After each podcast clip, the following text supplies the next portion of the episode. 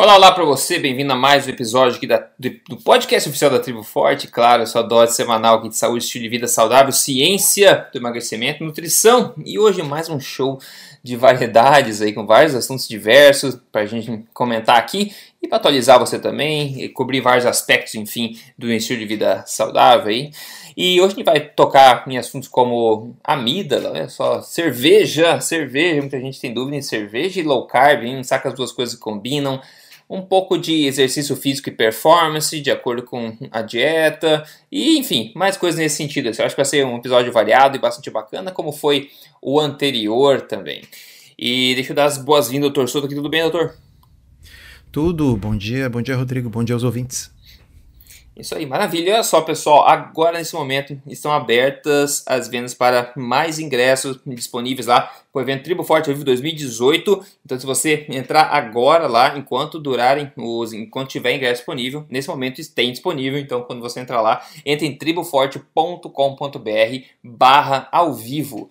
Tudo junto, você vai ter acesso lá, vai ver a página inteira, todos os palestrantes, vai ver os ingressos disponíveis, enfim, você pode garantir o seu e vir fazer parte desse show lá em setembro, encontrar todos nós e, enfim, fazer parte desse movimento, estilo de vida, ciência, vitalidade, todas essas coisas. A gente está na terceira edição já do, do evento, vai ser maior ainda do que nunca, maior que do ano passado, sem dúvida o maior evento de estilo de vida da América Latina, vai ter uma mini feirinha lá de produtos saudáveis também para você curtir. Dois dias inteiros, fim de semana sensacional, com pessoas sensacionais, 12 palestrantes sobre vários assuntos. Você precisa estar tá lá. Então, novamente, só você entrar em triboforte.com.br barra ao vivo, tudo junto. Ou entre em triboforte.com.br e clica no, link, no linkzinho lá em evento, que você vai direto para a página e garanta o seu quanto antes, que vai ficar disponível realmente enquanto durar, porque afinal, você sabe, a sala cabe no número X de gente, não tem mais como colocar mais gente, não dá para ficar de pé, né? Maravilha, então entre lá e faça parte disso aí, vem encontrar a gente lá em setembro em São Paulo. Beleza, vamos lá. Primeiro assunto aqui do dia, para quem já estava acompanhando a, a nosso, nossa conversa aqui há muito tempo, você deve ter escutado a gente falar já, e talvez você tenha acompanhado pela internet aí, o processo judicial que envolveu o professor Tim Oakes, da África do Sul, né? Que ele foi é, teve muitos problemas por causa da maneira como ele começou a disseminar low carb, né? enfim, toda aquela confusão e acabou se tornando aí tornando um caso muito famoso, né? E ele foi julgado inocente agora novamente pela segunda vez. Olha só, para quem não sabe, o Tinox ele mudou completamente a sua visão ao longo do tempo, né? À medida que ele se deparou com a ciência low carb e passou a falar mais a respeito, ao passo que sempre ele tinha defendido, né, o oposto disso, na verdade, corrida, aquela coisa tradicional, e ele virou a casaca positivamente. Né? Então ele foi processado pela Associação Médica Sul-Africana e desde então o mundo inteiro meio que passou a defendê-lo de uma forma. Todo mundo está olhando para esse caso. Né? Então ele foi absolvido de tudo novamente, agora bem recente. Né? Doutor Souto, colocar o pessoal a par disso, mais uma vitória aí, como se fosse necessário, né? Mas é mais uma vitória, é uma vitória uh, retórica uh, importante, né? Uh, Para situar bem o pessoal, como é que aconteceu? Acho que foi 2016 ou 17, enfim, já faz um tempo que surgiu essa situação em que o Noakes foi acusado na, na África do Sul uh, pela, na época, diretora da Associação uh, de Nutrição lá da África do Sul, porque uhum. ele, num tweet, respondeu para uma mãe que estava uh, perguntando sobre desmame, né? E ele perguntou: olha, quando desmamar, o ideal é desmamar para comida de verdade, né? E colocou entre parênteses LCHF, Low Carb High Fat. Tá? Uh, e, e aí a, a, nutricionista essa fez uma denúncia uh, e o, o, interessante da história é o seguinte, o Noakes ele é médico, mas ele, uh, ele é cientista, né? É. E, e, o que ele já vinha fazendo há, há, muitos anos era basicamente trabalhar com pesquisa e ensino. ele já não praticava medicina, ele não tinha consultório, tá? Então ele tinha uma licença médica, mas ele não praticava. Então para ele, Noakes, não faria diferença uh, se ele, uh, vamos dizer, desistisse não daquilo atuasse, ali, né? ou, ou, não atuasse, perdesse a sua licença. Então o Noakes ele decidiu uh, levar adiante esse, esse processo, se defender, gastou um dinheiro muito grande nessa sua defesa, foi um processo longo. Por quê? Porque ele queria dar um exemplo para o mundo. Né? Ele uhum. quer, queria mostrar o quê? Que não, que ele tinha razão, que o que ele tinha falado era baseado em evidência, era baseado em ciência e que ele ia se defender. Tá? E, inclusive, isso está registrado em livro. Quem lê inglês, pessoal, uhum. antenem-se, comprem aí. O livro se chama The Lore of Nutrition. Lore, uhum. L-O-R-E. Tá? The Lore of Nutrition. É, é, um, é um livro grosso, é um livro com centenas e centenas de referências bibliográficas. Na realidade, toda a história do julgamento, mas principalmente os argumentos que ele usou para se defender uhum. e toda a ciência por trás disso está nesse livro. Então, o livro acaba sendo uma, uma espécie de uma bíblia de consulta sobre literatura low carb. Tá? Uhum. Resulta o seguinte: uhum. uh, então ele levou adiante o, o, o julgamento, uh, e em tudo aquilo que ele era acusado, ele foi inocentado, porque ele demonstrou o quê? Que, uh, do ponto de vista científico e ético e profissional, não havia nada de errado. Naquele tweet, ele não estava respondendo uh, contexto de uma relação médico-paciente, afinal, não era uma paciente dele. Né? Ele fez um comentário genérico que serviria para qualquer pessoa, e aquilo que ele comentou era baseado em evidência conforme ele provou por A mais B com os estudos. O que, que aconteceu? Ah, uh, essa, uh, na, na, África do Sul uh, existe uma essa associação que o processou é uma associação de profissionais de saúde. Lá não tem uma associação médica, uma associação de nutrição, uma associação de educação física. É uhum, é uma coisa uhum. só. Tá? Então a associação inconformada com o veredito fez um recurso. Tá? Então, o que saiu essa semana foi o resultado do recurso. Tá? E nesse recurso ele foi julgado novamente inocente por 13 a 0. É, 3 a 0, exatamente. Isso foi muito bom. Tá? então, quer dizer, foi absolutamente unânime. E, inclusive, ele tem nas mãos agora a oportunidade de processar de volta por frivolidade. Né? Ou seja, uh, uh, existe um termo para isso em português, agora me esqueci, que é, é, uh, é, é, litigância de má fé, que se diz em português. Né? Uhum. Quando uma parte processa a outra sabendo que não tem razão, mas só para fazer uhum. o outro gastar, só para intimidar tá certo? Só para mostrar. Pra... Aquilo que o Noakes quase fez. Ele disse: olha, eu, poderia simplesmente ter dito: olha, tá bem, eu admito, estava errado, desculpa, recebe uma censura pública e deu. Mas ele resolveu que não, que ele ia lutar, que ele ia brigar, tá? e, e, e ganhou, e ganhou pela segunda vez. E agora ele ainda está pensando se vai ou não entrar com o processo de litigância de má fé para, entre outras coisas, pedir de volta as centenas de milhares é. de dólares que ele gastou uh, nesse, na sua defesa. Né? Então eu acho que é uma, é uma grande vitória uh, para o Noakes, mas é uma vitória para a ciência, é uma vitória para todos nós, né? Uh, que ele não se deixou intimidar e a verdade venceu, inclusive nos tribunais. É, não, sensacional. Isso só mostra como é difícil até ser profissional da saúde, né? Um profissional que preza pela ciência e não, digamos, pela tradição, né? Um profissional que se atualiza, que está de acordo com a ciência e não necessariamente com a tradição da sua área ou de acordo com as diretrizes da sua, da sua organização, da sua associação, né? A gente sabe que esse é um problema comum no Brasil também, né? Onde nutricionistas e médicos aí podem enfrentar problemas semelhantes ao começar a recomendar aos pacientes hábitos que, né, que aderem, como eu falei, à nova ciência, mas que não necessariamente é, se aderem a, ao que as, as, associações querem que eles, é, enfim, sugiram, né? Então a gente é, é complicado. E é, eu acho que é uma vitória para o mundo inteiro nessa, nessa questão, né? Porque é um, é um caso piloto aí que acabou vencendo e pode servir como modelo para outros que venham ocorrer em qualquer parte do mundo, né? Ah, exatamente. E eu acho que ali ele deixou bem claro que o importante é que a conduta seja baseada em evidência. Quer dizer, ninguém aqui está de, tá, tá defendendo que as pessoas tenham liberdade para praticar picaretagem. Né? Então acho que, o, acho que o picareta tem que realmente ter sua licença revogada e tal. Não era o caso. O Noakes é um talvez o cientista biomédico mais conhecido de toda a África do Sul e estava sendo colocado em julgamento porque ele defendeu algo que a literatura científica de mais alto nível contempla, que é uma abordagem de comida de verdade, low carb. É, Exatamente. Então, vitória Ótimo, ótimo, boa notícia para começar. E falando em, em, evidência, é um assunto randômico, aleatório aqui. Tem um, um, estudo, um enorme estudo, na verdade, epidemiológico, né? então considere como um estudo epidemiológico, que analisou quase 1,2 milhões de crianças que nasceram na Dinamarca e depois analisou, que interessante, os dados de saúde dessas, dessas crianças nos primeiros 30 anos de vida dessa, delas, né? E verificou que as crianças que removeram as amígdalas tiveram um risco aumentado de quase três vezes no desenvolvimento de doenças respiratórias ao longo da vida.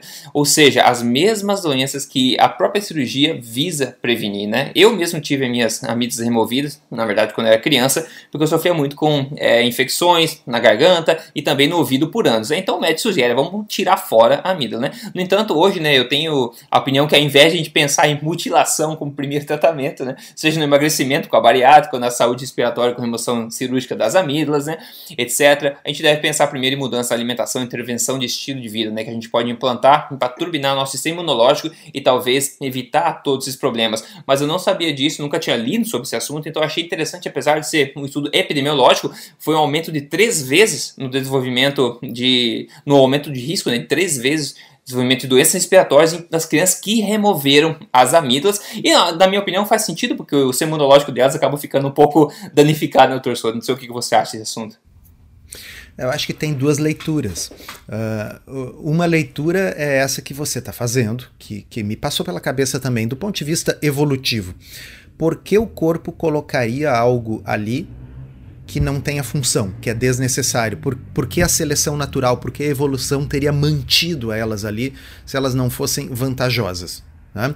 Então, na realidade, uh, o que acontece? A orofaringe né, é, uma, é uma das portas de entrada no nosso corpo para bactérias, para germes, para vírus. Tá?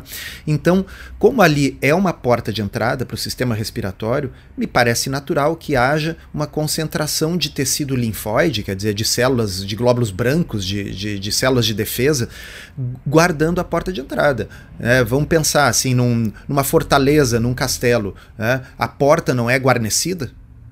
Né? Uhum. É, no, no, corpo é assim que funciona também. Tá? Por exemplo, 80% do nosso sistema imunológico, dos nossos glóbulos brancos, estão uh, uh, concentrados no intestino.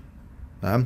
Bom, por quê? Porque o intestino é a nossa maior uh, área de contato com o meio externo, e um meio externo bastante uh, complicado, porque pensa no conteúdo intestinal, na quantidade de bactérias que tem ali, né? aquilo tem que ser guarnecido. Então, uh, faria sentido, do ponto de vista evolutivo, que se você remover um tecido que está colocado ali como uh, uma guarnição do sistema imunológico, que isso vai aumentar o risco de, de infecções. É uma forma de ver a coisa.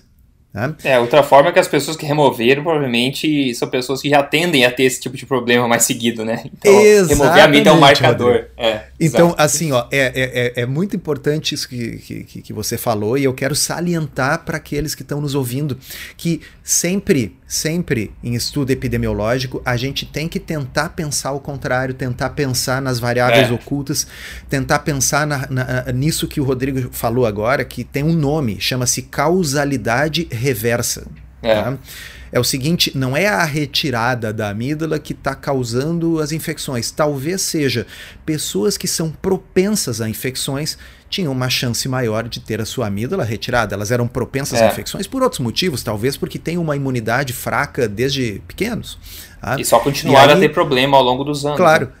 olhando depois, 30 anos depois, aqueles que tiraram as amígdalas, ou ter retirado a amígdala pode ser um marcador de uma tendência a ter infecções respiratórias, tendência essa que não foi modificada por ter retirado as amígdalas. O que, que é verdade? A, a, primeira hipótese que a gente levantou ou a segunda? Ninguém a gente sabe. não sabe. Por quê? É. Porque estudos observacionais epidemiológicos não estabelecem causa e efeito. Exato, tá? exato. Então, assim, é, é, não custa repetir a cada episódio isso aí, porque, porque isso é o grande é. problema da nutrição, tá certo? Exato, exato. É aquela coisa assim, bom, pessoas que. Uh, comem uh, uh, carnes processadas têm um risco maior de câncer, ok? Será que a carne processada aumenta o risco de câncer ou é o que vem junto com a salsicha, que é o pão o, o ketchup, a mostarda, a Coca-Cola e o, e o, e o uh, milkshake tá certo? Porque a salsicha não é consumida sozinha. A salsicha pode ser um marcador de outros hábitos. Uhum. Então, uhum. estudos Exato. observacionais não estabelecem causa e efeito. Tá? A única forma seria fazer o quê? Um ensaio clínico randomizado. Eu teria que uh, e claro nem sempre dá para fazer. No caso das amígdalas é evidente que não dá para fazer. Eu faria o que pegar uh, milhares de crianças e sortear metade delas para ter essas amígdalas removidas? Não dá né, pessoal? Então a gente só pode especular. Mas é importante que a gente desenvolva o pensamento crítico e sempre, sempre, sempre, a cada situação, tente pensar ao contrário e ver de que forma essa conclusão que eu tô tirando de um estudo observacional pode estar tá errada por uma variável na qual eu não pensei. Exato. Né? Então, Exato. Uhum. esse estudo aí vale mais para fazer um, um exercício de pensamento crítico. Né? Exato, eu coloquei ele pela questão seguinte: a gente vê muita gente pensando na, na intervenção cirúrgica como um fim, uma, né, uma solução definitiva, eu queria é, enfatizar a questão da mudança de estilo de vida, e principalmente em crianças né, que têm problemas de é, infecção ou têm problemas com o ouvido, da, da, via respiratória. A gente sabe que pode muitas vezes ser relacionado à própria alimentação que a criança está tendo, né? alguma reação alérgica, algum problema, alguma intolerância que a criança está tendo. Quando uma vez que você tira o que está agredindo essa criança, você pode talvez reverter também esses problemas ou pelo menos diminuir bastante né, a incidência desses problemas a ponto de você não precisar passar por uma, é, uma intervenção cirúrgica, né? Tanto isso para pessoas obesas que são adultas, que estão pensando em bariátrica, como em crianças, no caso de cirurgias de amígdala, como em qualquer problema nesse tipo, né? Pensar sempre na intervenção mais natural que você pode ter à sua disposição, porque geralmente esse tipo de intervenção também tem um risco baixíssimo, na é verdade, e quem sabe dá é. certo. E anedoticamente falando, agora eu não estou falando baseado assim em nenhum estudo maior, mas se eu tivesse uma moedinha para cada paciente que apareceu no consultório, começou a fazer low carb e sua sinusite crônica, suas infecções uhum. crônicas desapareceram completamente, olha, eu já teria um pote cheio de dinheiro. Tá? E isso inclui este que está aqui falando para vocês. Quer dizer, eu ah, é? todos os anos, é, todos os anos no inverno era um inferno. Eu tinha uma sinusite crônica, nariz entupido. Uh, e assim, eu sou cirurgião, né, Rodrigo? Então, uh, quando é. o nariz está correndo, uh, eu tô de máscara operando, não dá para parar no meio, tirar a máscara e é só o nariz. É, é, é, um inferno operar de Imagina. máscara com sinusite. Tá? Uh, e isso acabou na minha vida desde 2011. Uhum. Tá? Uhum. Imagina assim, toda a minha vida, da, da infância até os 40 anos de idade, eu tive esse problema. E aí, subitamente, de 2011 para cá, Uh, não tem mais, não existe. Eu passo os meus invernos. Ó, ó, estamos em julho, tá? 9 graus ali fora. Eu vou fazer uma respiração para vocês ouvirem aqui, uma respiração junho. nasal. junho, junho. junho. Ó. É isso. Tá? Esse é o barulho do ar fluindo bem pelo ouvido, sem ter que pingar gotinha, sem afrim, sem descongestionante.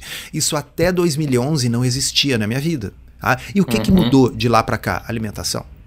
É alimentação. Tá? Então, é. uh, tem, tem ensaio clínico randomizado? Não, não tem. Tá? Mas, assim, a quantidade de relatos é avassaladora. E, bom, quando a gente vive na própria vida, é difícil a é, gente não, não se influenciar pela coisa, né?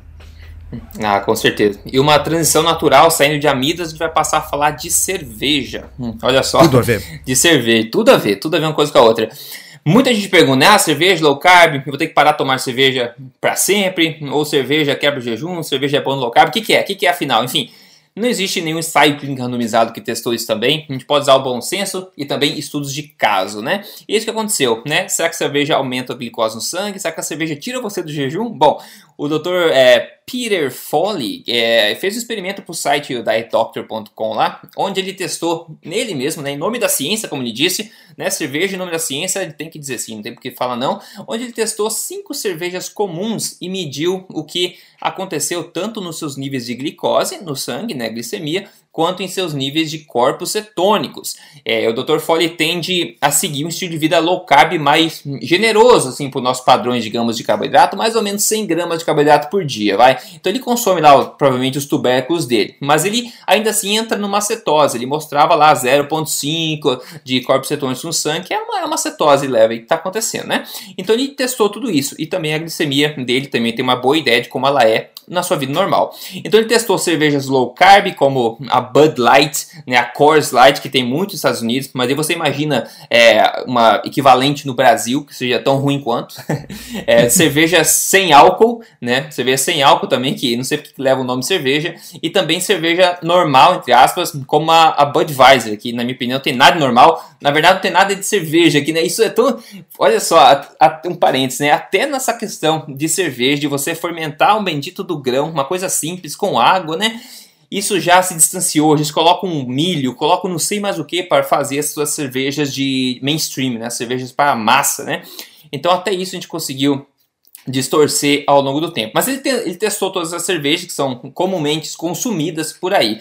E o teste consistiu dele tomar, né, foi um teste intensivo, né, dele tomar quatro latas é, grandes de 440 ml de cerveja, de cada uma delas, a cada meia hora, cara, uma vez uma de cada um. Então ele pegou a Budweiser e tomou uma lata, esperou meia hora, tomou outra lata e assim por diante. Quatro. E a cada meia hora também ele ia medindo, ia fazendo furo no dedo lá e medindo tanto a glicose quanto o nível de corpos cetônicos que indica a cetose no, no sangue, né? Então ele fez isso. E em todos os casos, conclusão, em todos os casos, a glicemia aumentou depois de tomar a cerveja. Então a glicemia aumentou depois de tomar a cerveja e em todos os casos isso impactou também na produção dos corpos cetônicos. Já na primeira cerveja, né, na primeira cerveja, no primeiro teste, né, não na primeira cerveja, os corpos cetônicos que estavam em 0.5 ou 0.3, não lembro, foram a zero e ficaram em zero, tá? até pelos próximos é, testes, já que a gente sabe que demora um pouco para os corpos cetônicos voltarem. Em suma, é a cerveja sem álcool, cerveja low carb e a cerveja normal, leve, como é a Budweiser. Todas elas aumentaram a glicemia do sangue e derrubaram a produção do corpos cetônicos. Então fica aí a moral da história para você. Se você quiser incluir diariamente na sua rotina, tenha em mente que isso vai acontecer, não é verdade? E lembrando que o, o pico de glicose no sangue não foi tão alto nele nesses casos, mas também precisa considerar que ele é uma pessoa que está adaptada, provavelmente bem sensível à insulina. Então, no caso, uma pessoa obesa com resistência à insulina poderia jogar essa glicose bem mais para cima, demorar bem mais tempo para cair e, e nem vamos falar em corpos cetônicos aqui, porque uma pessoa que está com resistência à insulina é, não vê muito deles, na é verdade? Então, eu sei que o Dr. Souto não é uma pessoa que, que curte muito cerveja de qualquer forma. Eu já curto, curto cerveja artesanal, não essas coisas que ele testou, uma cerveja artesanal, mas claro, em momentos esporádicos aqui e ali, né? Mas fica uma informação interessante, eu acho, para muita gente, né? Então, Rodrigo, eu gostei da, desse artigo, por quê? Porque, uh, como você disse, assim, eu não gosto de cerveja, nunca gostei. Então, uhum. uh, mesmo antes de eu adotar o estilo de vida low carb, eu já não bebia cerveja. Uh, gosto de um vinho, gosto de um espumante, eventualmente até de um destilado, mas cerveja eu não gosto. Tá? Além do que, como eu tenho dermatite herpetiforme, eu realmente não posso consumir glúten. Tá? Então, mesmo que eu quisesse, a bem da ciência, beber um negócio que eu não gosto para testar minha glicemia, especificamente cerveja, eu não iria beber. Tá? Então é bom que alguém tenha feito uh, esse teste. Então, alguns comentar, algumas coisas interessantes que, que ele comenta naquele artigo e mostrou. Uh, primeiro, cerveja sem álcool é a que tem mais carboidrato. Tá? Uhum, então, é. a maioria das vezes, quando aparece lá cerveja zero, cerveja sem álcool e tal, eles estão se referindo à quantidade de álcool, não à quantidade de carboidrato. Tá? O que, para pessoas que querem, vamos dizer, uh, querem poder beber uma cerveja, mas não querem ter problema para dirigir, tá ok. Mas para fins de low carb, cerveja sem álcool é pior do que as outras.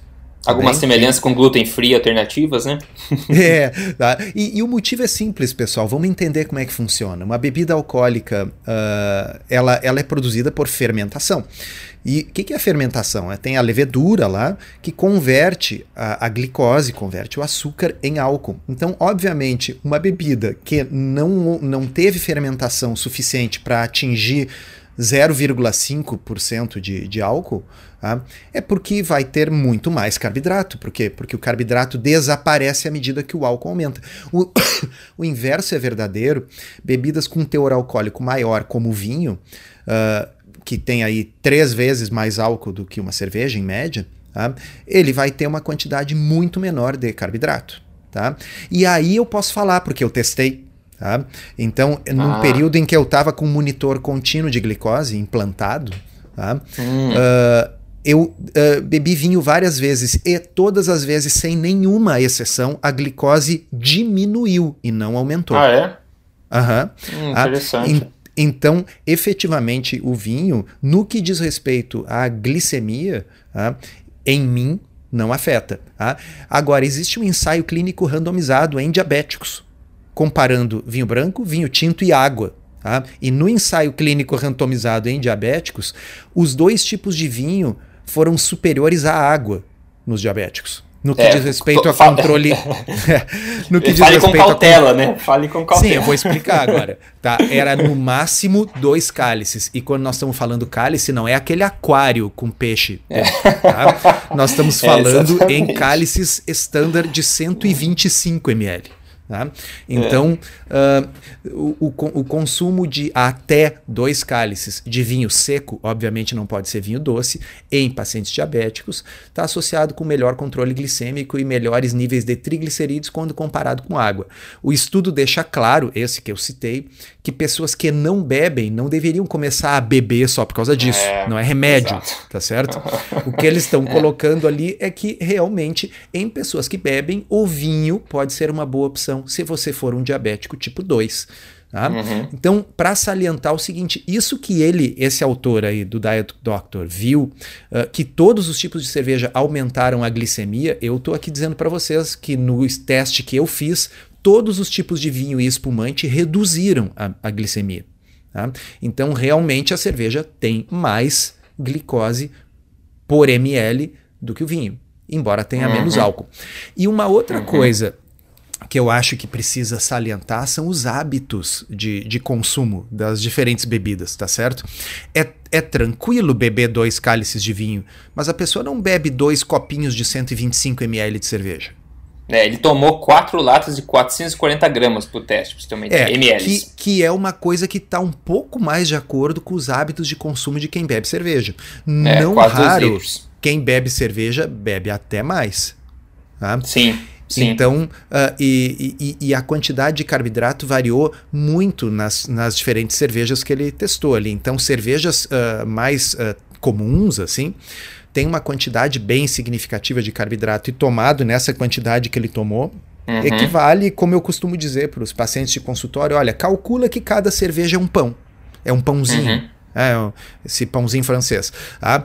Então, a pessoa, na realidade, está tomando quatro cervejas, está comendo quatro pães, né? Então, uh, é possível, resumo da ópera, é possível incluir uma cerveja dentro de uma dieta low carb Bom, ela é uma escapada dentro de uma dieta low carb. Exato. Se você beber pouco e se você escolher a cerveja, de preferência pela quantidade de carboidratos que tem lá no rótulo, né? escolhe a que tiver menos, é, é possível, eu acho que, que é possível. Se você nem, não tem nenhum problema com glúten e tal, e, e gosta muito. Né? E, e tem outra, né? Uh, tem coisas que a pessoa consome que é, de, é, dentro de uma refeição livre, aquilo não faz parte, mas a pessoa quer consumir, eu acho que está bem. Mas eu achei interessante o, o estudo dele e, e, muito interessante comparando com essa minha experiência com o, o vinho uhum. e os espumantes, que mostrou não apenas um não aumento, mas uma redução da, da glicose. E, e, e, só para quem está nos ouvindo e perguntando, uma redução a troco do quê, né? Uh, porque uhum. o, o, o, álcool ele interfere com a produção de glicose pelo fígado. Tá? Então, como uh, o vinho seco e o espumante brute tem uma quantidade irrisória de carboidratos, né? não chega a aumentar a glicose no sangue pelo pouco carboidrato que tem na bebida, mas o, a glicose que o fígado produz é temporariamente reduzida pelo álcool presente no vinho. Esse deve ser provavelmente o, o, mecanismo, né? Já a cerveja é, tem pouco álcool, então não tem esse exato. efeito tão, tão forte aí no fígado, mas tem mais carboidrato, então aí acaba subindo a glicose. É, o corolário disso, eu acho que muita gente deve ter notado já, independente de se é vinho ou cerveja, quando você toma o álcool, eu não sei se é até por causa desse mecanismo do fígado, você tende a sentir vontade de comer mais carboidratos, né? Eu acho que todo mundo que toma sabe disso. Não sei se você já notou com, o vinho, mas não sei se é por causa dessa queda na, na, na glicemia ou por quê, mas é bem comum as pessoas sentirem mais fome por carboidratos quando elas estão tomando álcool. É, e o contrário é verdade. Uma dieta bem low carb, a tolerância ao álcool diminui. Acho que muita gente Também. que está nos ouvindo já teve essa é. experiência. Tá? Uhum. O, o que pode ser considerado até uma coisa boa, porque o cara tem aquela sensação gostosinha, né? bebendo menos, né? uhum. né? Uhum. É, a minha dica é dá para quem gosta de cerveja. Tem muita gente que vem me falar: Ah, Rodrigo, eu sou que nem você, eu gosto de cerveja artesanais, etc. É o seguinte: isso que ele testou, vamos conversar. A gente não chama nem de cerveja, né? Que a gente falou, são coisas, são substâncias bebíveis.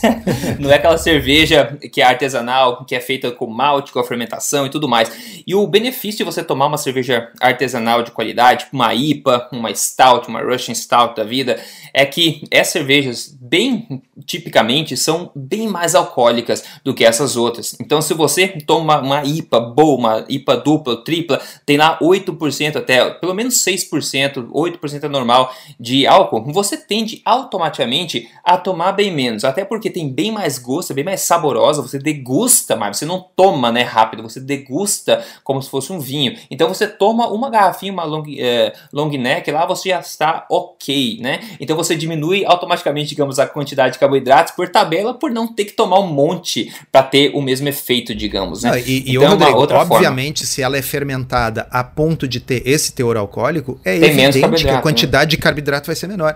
Então, agora nós aqui, uh, eu e todos os outros ouvintes, estamos desafiando o Rodrigo Polesso a tomar essas cervejas que ele gosta e medir a sua glicemia.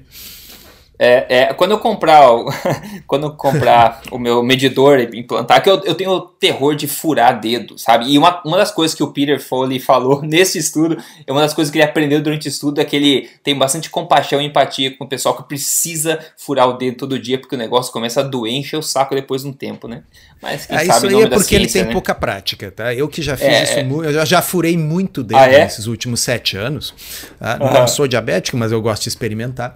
Uh, tem, aquela canetinha que a gente usa para fazer o furinho, aquilo tem uma regulagem, tá? Então, para quem está nos ouvindo aí, seja diabético ou não, quiser fazer o teste, uh, a gente regula a canetinha, a canetinha no mínimo e dispara no dedo. No mínimo, o que, que acontece? A lanceta nem perfura o dedo, então a gente não sente. Tá, aí avança meio pontinho, testa de novo. A gente tem que descobrir o, o, o a regulagem que dá uma picadinha mínima para sair uma gota. Aí não dói, não, é, é, é quase nada. Tá?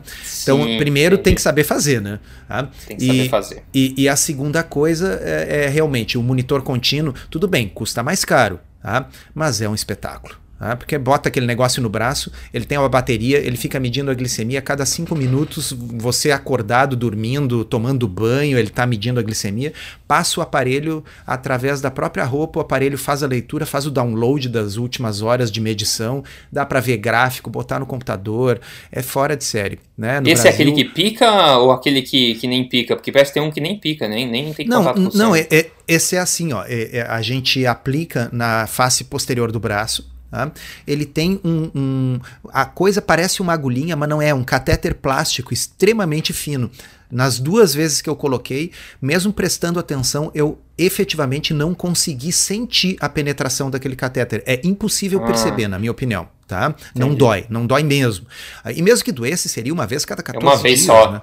É, ah, mas não é. dói, Rodrigo, tô te dizendo, a gente não sente. Tá? Ah, uh, e aquilo ali gruda e, e, e, gruda de um jeito que dá, como eu disse, dá para tomar banho, dá para entrar no mar, dá para uh, ah, fazer atividade física. Tá? É, é, é, bem legal. E o, o aparelho no Brasil chama Freestyle Libre. Freestyle Isso. Libre. Uhum. Tá? Uh, não, não, não, é, não, é, não é barato, infelizmente, mas eu acho que vai baratear com o tempo quando tiver mais competição. Já existem outras marcas, o Freestyle é o, é o mais fácil aí de, de, de comprar. Na, uh, quem, quem botar no Google Freestyle Libre cai, cai no site do, do fabricante, que é a Abbott, que faz a venda via Sedex. Ah, que maravilha. Ah, legal. É para quem é geek como a gente, ou realmente precisa, pode ser uma boa opção. E quem sabe é, pra, esses testes pra quem é geek como a gente já é legal. Para quem é diabético, é, é, absolutamente essencial e vai mudar a ah. sua vida. Porque aí você vai poder, ao invés de acreditar no que o Solto diz, no que o Polesso diz, daqui a pouco outra pessoa diz o contrário no Instagram e diz assim: não, batata doce não tem problema pro diabético. É. Você bota o Libre, come batata doce é. e vê quem tem razão. Tá certo? Perfeito. É, é, é como você tá num quarto escuro tropeçando nas coisas e, e de repente acender a luz. Essa é a diferença para um diabético usar o Libre ou não. Tá? É acender a luz. É subitamente tudo fica claro e cristalino na sua frente. Você sabe o que aumenta a sua glicose e o que não aumenta. Simples assim. E a propósito, batata doce aumenta loucamente, tá? É. Sim. Porque é amido, né, pessoal?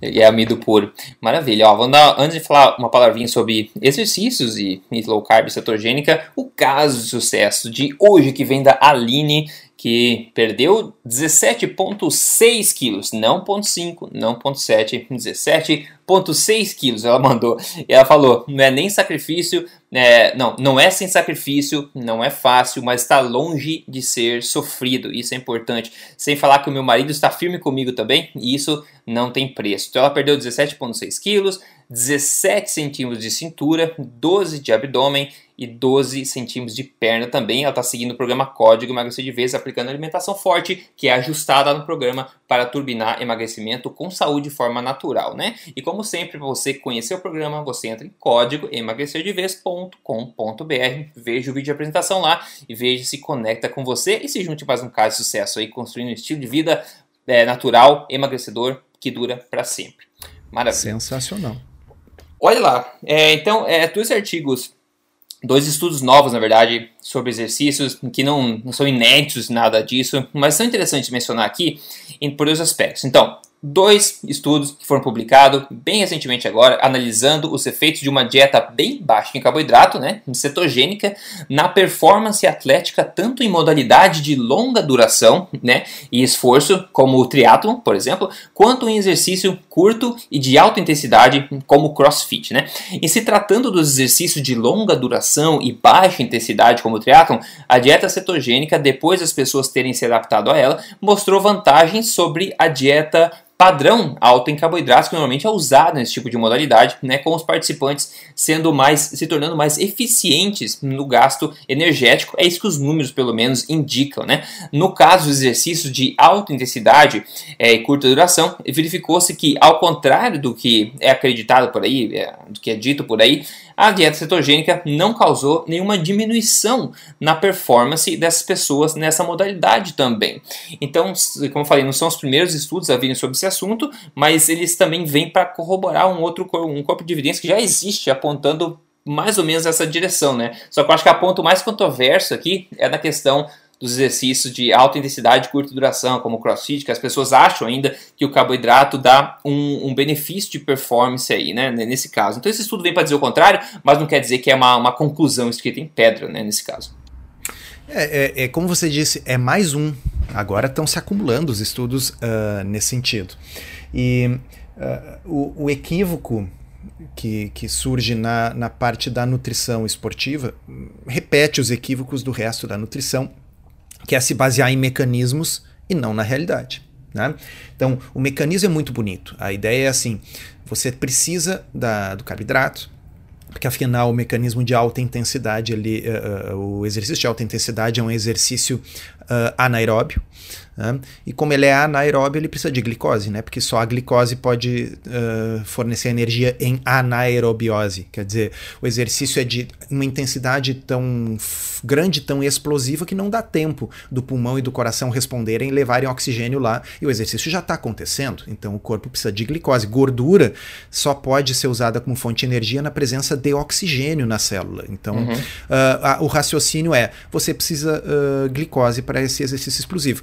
Agora, ao invés de fazer todo esse raciocínio, por que simplesmente as pessoas não pegam pessoas, botam um grupo em low carb, deixam outro grupo comendo carboidrato e vê como é que é o desempenho?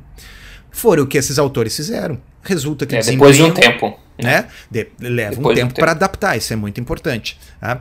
O fato é, depois uh, de 4, 6 semanas, o desempenho não piora, o desempenho é equivalente na maioria dos estudos. E o que, que acontece? Os grupos low carb perdem gordura, melhora a composição corporal. Então, se os uh, educadores físicos, se os nutricionistas tivessem na cabeça o que eu acabei de dizer, que é a realidade tem precedência sobre os mecanismos. Tá?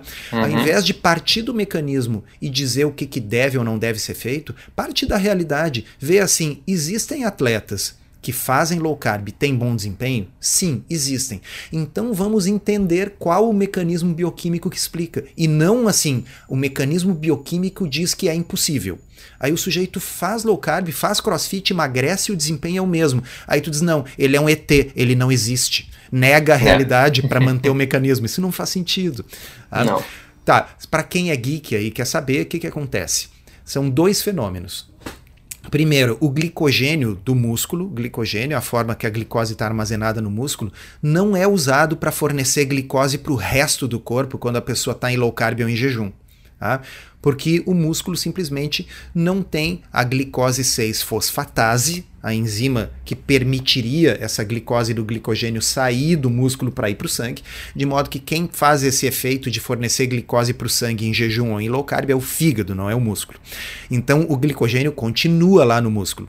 E segundo, o glicogênio do músculo ele acaba sendo reposto mesmo em low carb hum, e mesmo em é, jejum. Isso é importante, né? Isso é, é crucial. Isso é, isso é. é crucial.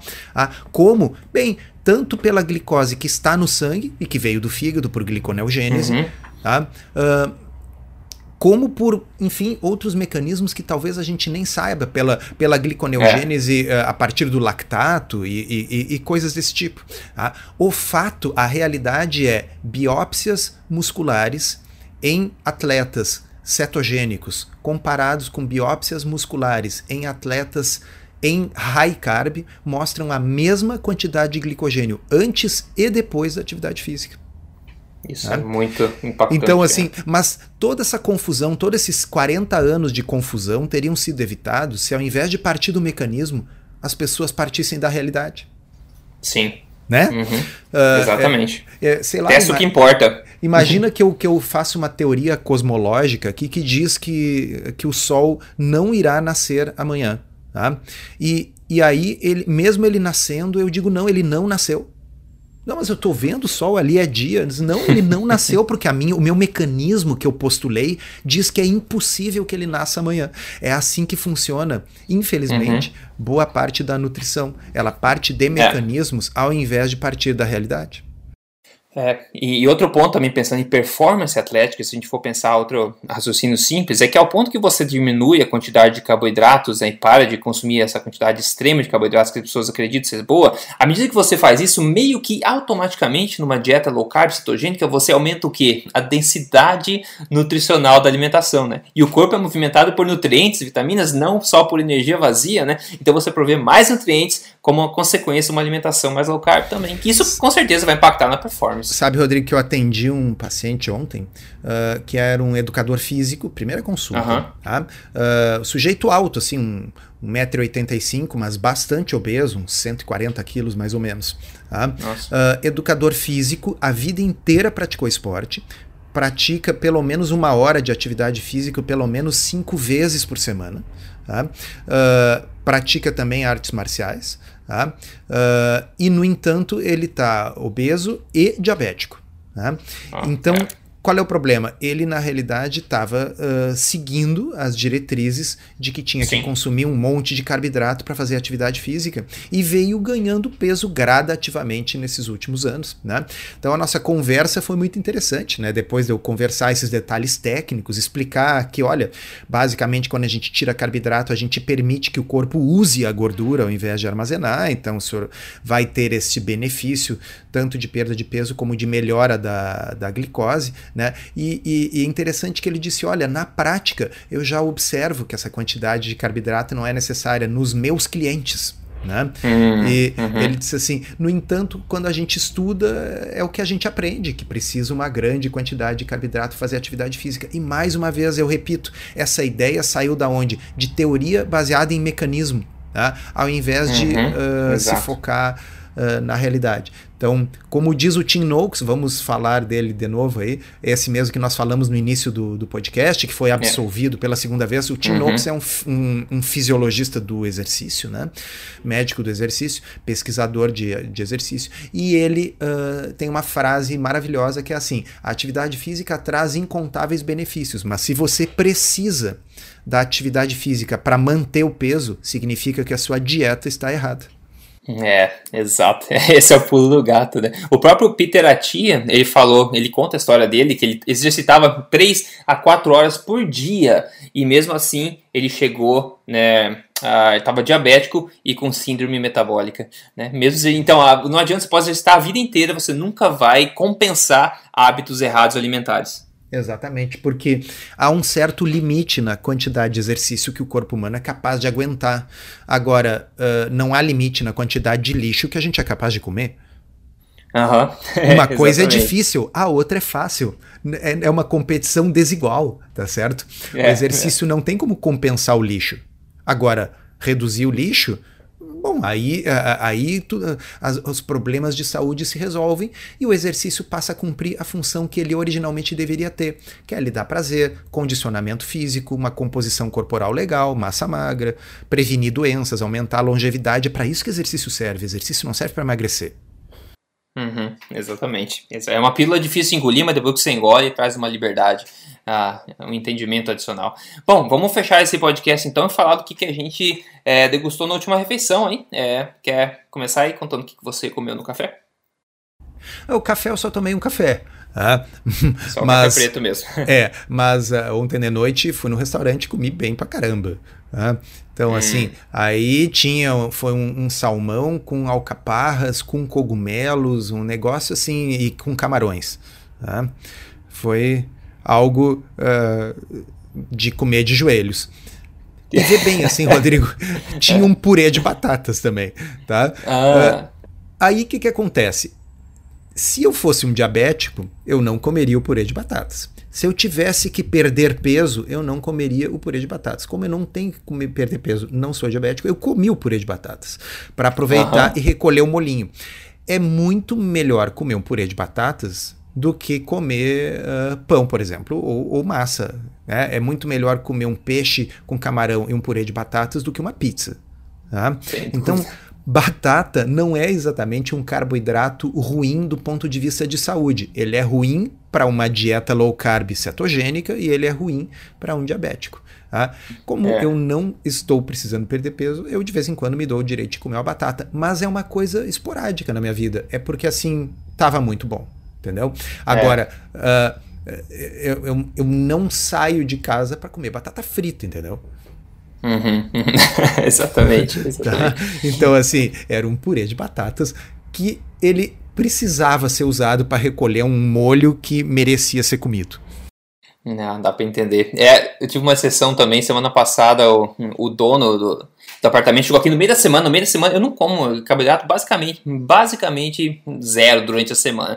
Daí chega o dono aqui com uma, sabe, com, com uma marmitinha assim, fala, olha, a minha mãe fez esses rice cakes aqui, né, para você provar, tal, não sei o que. Eu, ai, caramba, o que que é isso? É, o, é, aquele, é um arroz meio grudento, diferente que eles usam aqui. Eles fazem aquilo sem açúcar, sem sal, nada. Então é basicamente um, um, um, tolete assim, de, de arroz que tem uma textura muito legal, uma textura macia. Então eles gostam de tomar com café porque tem aquela textura macia e um gosto muito suave. Só que é 100% carboidrato e basicamente 0% nutrientes, né? Então uhum. é, eu falei, pô, eu não vou fazer, eu até me sinto mal em não comer ou jogar fora, porque isso dura um dia só, é muito fresco. E, pô, jogar fora dá, dá dó. Então eu falei, vou comer, porque é, a gente tá falando, é estilo de vida, eu não tô com síndrome metabólica, eu não preciso emagrecer agora, eu não vou aproveitar um momento especial desse voo. E o arroz, na verdade, é meu carboidrato, um dos meus carboidratos inúteis favoritos, assim. Então eu prefiro arroz do que, do que batata, né, do que, do que pão, com certeza. Então, tá, peguei e comi. Mas vamos usar o, o, o exemplo para eh, ressaltar uma coisa para os nossos ouvintes: a diferença do carboidrato refinado e, e, do, e do, carboidrato in natura. Tá? Uh, eu, eu, já, eu sempre digo isso, mas não custa ressaltar. 100 gramas de batata tem mais ou menos 20 gramas de carboidrato. Então, para eu comer 100 gramas de carboidrato, eu precisaria comer 500 gramas de batata, meio quilo de batata. Veja bem, eu comi ontem talvez 150 gramas de, de purê, tá certo? Então, assim, não é uma quantidade absurda de carboidrato. Tá? É diferente de comer churros com doce de leite. Uhum, é diferente exatamente. de comer donuts com glacê, é. entendeu? Ali você é. come 200, 300 gramas de carboidrato facilmente. É o carboidrato do pior tipo. É açúcar refinado. É um negócio que vai ser absorvido na primeira uh, parte do, do, do, do, seu intestino delgado. Isso tem implicações em hormônios como uh, uh, GLP, grelina e tal. Vamos dizer, são, não, não é só gramas de carboidrato que importa, o tipo importa. Então, quando pega arroz, tá? quem, quem cozinha sabe, pega uma meia xícara xícara de arroz, aquilo rende um monte de arroz, porque o arroz hidrata, né? O arroz ele se hidrata, então quando o arroz tá, tá preparado, quando o arroz tá, uhum. tá feito, você tá comendo uma, uh, um negócio que é mais água do que qualquer Com outra certeza. coisa. É, então é, é, é, diferente comer um arroz preparado, é diferente comer uma batata cozida tá? do que você comer uh, carboidrato processado. Tá? Então, para aqueles que, que não para aqueles que não são diabéticos, para aqueles que não estão precisando perder um monte de peso e fazer uma low carb mais restrita, tá? para aquelas pessoas que só querem manter-se saudáveis e tal, eu não vejo maior problema comer uma batata, comer uma batata doce, comer uh, um, um arroz tá certo? Aliás, uh, quem já teve comigo em consultório, eu sempre mostro assim, eu mostro num papelzinho, eu digo, olha, o pior é açúcar, e farináceos. Né? Uhum. E isso aqui vale para a saúde de qualquer pessoa, seja ela magra ou gorda, saudável ou não. Tá? Farináceo e açúcar não é bom para ninguém. Tá? Agora, uhum. quando a gente entra no mundo de batata, batata doce, aipim, uh, frutas, tá certo?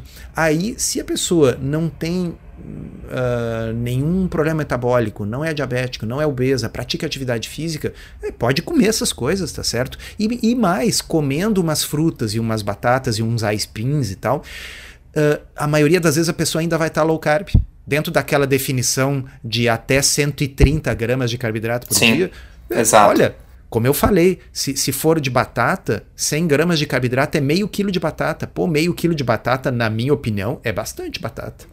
Sim, é muita coisa. Menos coisa quando as pessoas pensam, ah, comi 100 gramas de peito de frango, só proteína. Não, 30% é proteína, o resto é água. E a mesma, mesma cada ideia, as pessoas têm uma, perspectiva errada sobre isso. Bom, no, no mais, é, eu comi um baita de um, de um, bife aqui, com umas poucas nozes macadâmias, uma fatia de queijo brie gordo e uma fatia de queijo camembert gordo. Hoje foi um dia noite de queijo. E basicamente isso. Sensacional. Ah, em bacon também. Bacon também, porque ninguém é de ferro, né? Então é basicamente isso. É basicamente isso. Com isso, a gente fecha em alta, então, esse episódio aqui. Fecha com, com sabor de bacon esse episódio.